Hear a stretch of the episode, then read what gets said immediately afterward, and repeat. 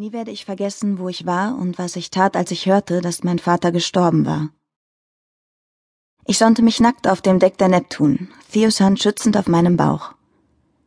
Der menschenleere Goldstrand der Insel vor uns schimmerte, eingebettet zwischen Felsen im Licht der Sonne, und das kristallklare, türkisblaue Wasser, das träge am Ufer leckte, schäumte wie die Milch auf einem Cappuccino. So träge, dachte ich, wie ich. Am Abend zuvor waren wir bei Sonnenuntergang in einer kleinen Bucht vor einer der winzigen griechischen Makaresch-Inseln vor Anker gegangen und mit zwei Kühlboxen an Land gewartet. Die eine war mit frischen Meereschen und Sardinen gefüllt, die Theo tagsüber gefangen hatte, die andere mit Wein und Wasser. Als ich die meine schwer atmend auf dem Sand abstellte, hatte Theo mich zärtlich auf die Nase geküsst. Wie Schiffbrüchige auf unserer eigenen verlassenen Insel, hatte er verkündet und die Arme ausgebreitet. Ich sammle Brennholz, damit wir den Fisch braten können. Ich hatte ihm nachgesehen, wie er auf die im Halbrund um die Bucht gruppierten Felsen zugegangen war, zwischen denen knochentrockene Büsche wuchsen. Trotz seines eher schmalen Körpers war er ein Weltklasse-Segler, und dazu brauchte man Kraft. Verglichen mit anderen Männern aus den Crews in Segelwettbewerben, die ausschließlich aus Muskeln zu bestehen schienen, wirkte Theo fast zierlich, zu den ersten Dingen, die mir an ihm aufgefallen waren, gehörte sein schiefer Gang. Inzwischen wusste ich, dass er sich als Kind beim Sturz von einem Baum den Knöchel gebrochen hatte, der nie richtig zusammengewachsen war.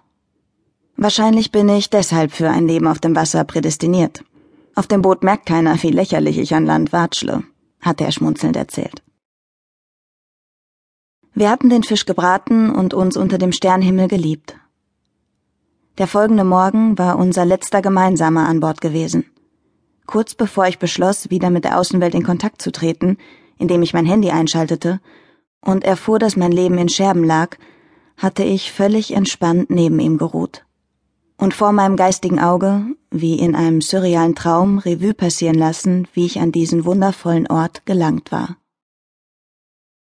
Das erste Mal war ich ihm etwa ein Jahr zuvor bei der Heineken-Regatta in St. Martin in der Karibik begegnet. Als die Siegercrew mit einem Diner feierte, hatte ich zu meiner Begeisterung festgestellt, dass ihr Skipper Theo Fallis Kings war, in der Segelwelt berühmt, weil er bei Rennen in den vergangenen fünf Jahren mehr Mannschaften zum Sieg geführt hatte als jeder andere Kapitän. Er ist ganz anders, als ich ihn mir vorgestellt habe, gestand ich Rob Bellamy, einem alten Segelkameraden, mit dem ich im Schweizer Nationalteam gesegelt war, mit leiser Stimme. Mit der Hornbrille sieht er aus wie ein Nerd, fügte ich hinzu, während ich beobachtete, wie er aufstand und an einen anderen Tisch trat.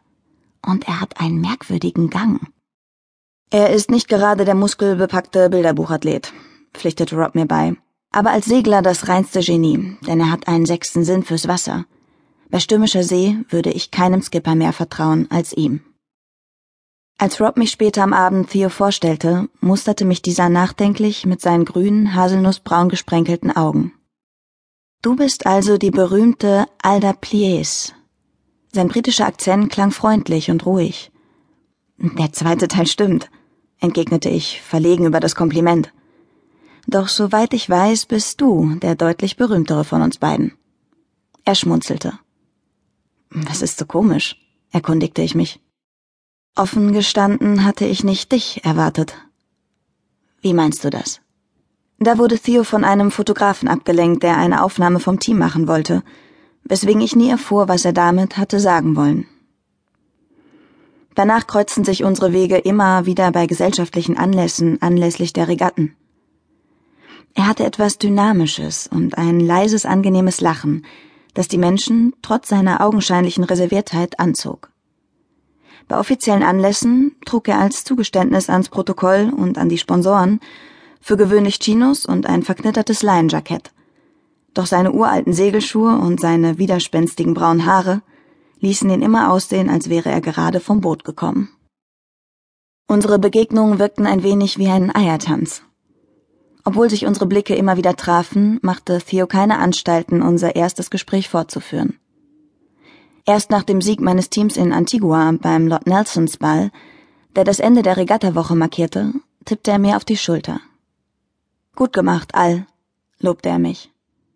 Danke, sagte ich, befriedigt darüber, dass unsere Crew ausnahmsweise der Sein über